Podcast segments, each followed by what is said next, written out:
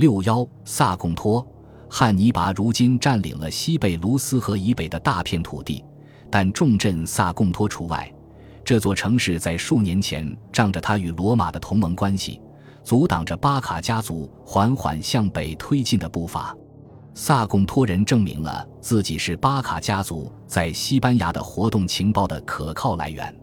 显而易见的是，这层关系足以让罗马使节在萨贡托城内的亲罗马派与亲巴卡派发生冲突时，受邀前来做出裁决。毫不让人感到意外的是。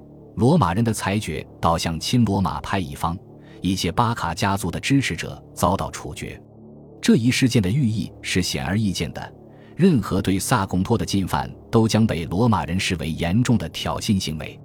这一做法未能吓倒汉尼拔。公元前二百二十年，接下来的几个月里，他缓缓加紧了对这座城市周边地区的控制。惊恐的萨贡托人越来越频繁地向他的盟友罗马求援。在多次搪塞之后，罗马元老院最终派遣使团前去与这位巴卡家族的将军谈判。罗马使者直接去了西班牙，迦太基元老院再一次被丢到一边。会面在新迦太基城的宏伟皇宫内举行。这次会面与六年前的那次截然不同。当时困窘中的罗马人用按照波利比乌斯的说法，讨好和安抚的方式来拖延时间。这位年轻的将军受到了严肃警告，不要尝试着做任何可能伤害到罗马盟友萨贡托的事，因为罗马人在对该城公民的义务上是讲诚信的。这位大使伪善地提到，罗马人的诚信可能是为了激起汉尼拔的复仇之心。年轻的将军以罗马人毫不迟疑地干涉萨贡托事务，包括流放、处决亲加泰基的精英阶层成员一事作为反驳。随后。他愤愤地将整个诚信问题转回到罗马人身上。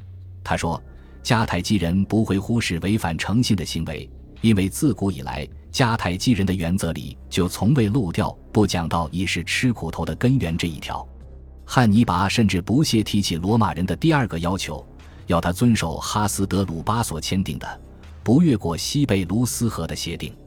他把使团打发走了，使团随后乘船前往迦太基，提出抗议。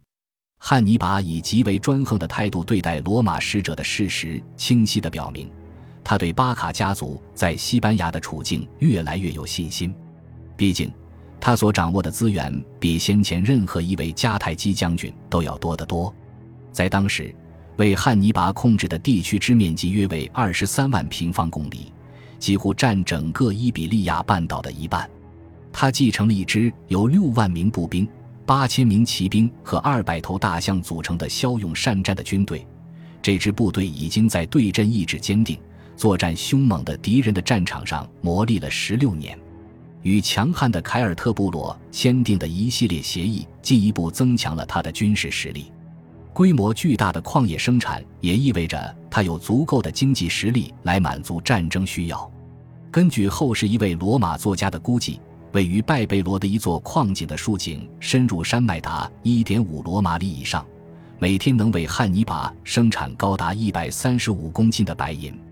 毋庸置疑，这种为军队铸造的银币的重量和纯度，反映出巴卡家族的西班牙领地在经济上处于蒸蒸日上的状态。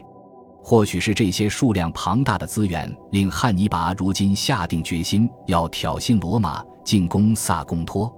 萨贡托人顽强抵抗，战事进展得极为缓慢。萨贡托人尤为擅长使用法拉利卡，一种超大型的头枪。它那长度超过一米的铁质矛头上附有涂着可燃的沥青与硫磺的物质，然后有人将其点燃，朝下方的迦太基进攻者头上掷去。汉尼拔本人在徘徊时，因离城墙太近，被一支头枪击伤了大腿。不久之后。一个新的罗马使团在离迦太基人军营不远处登岸，然而汉尼拔连见都不愿见他们。他的理由是自己无法保证他们的安全，而且他无时无刻不在忙着指挥攻城战役。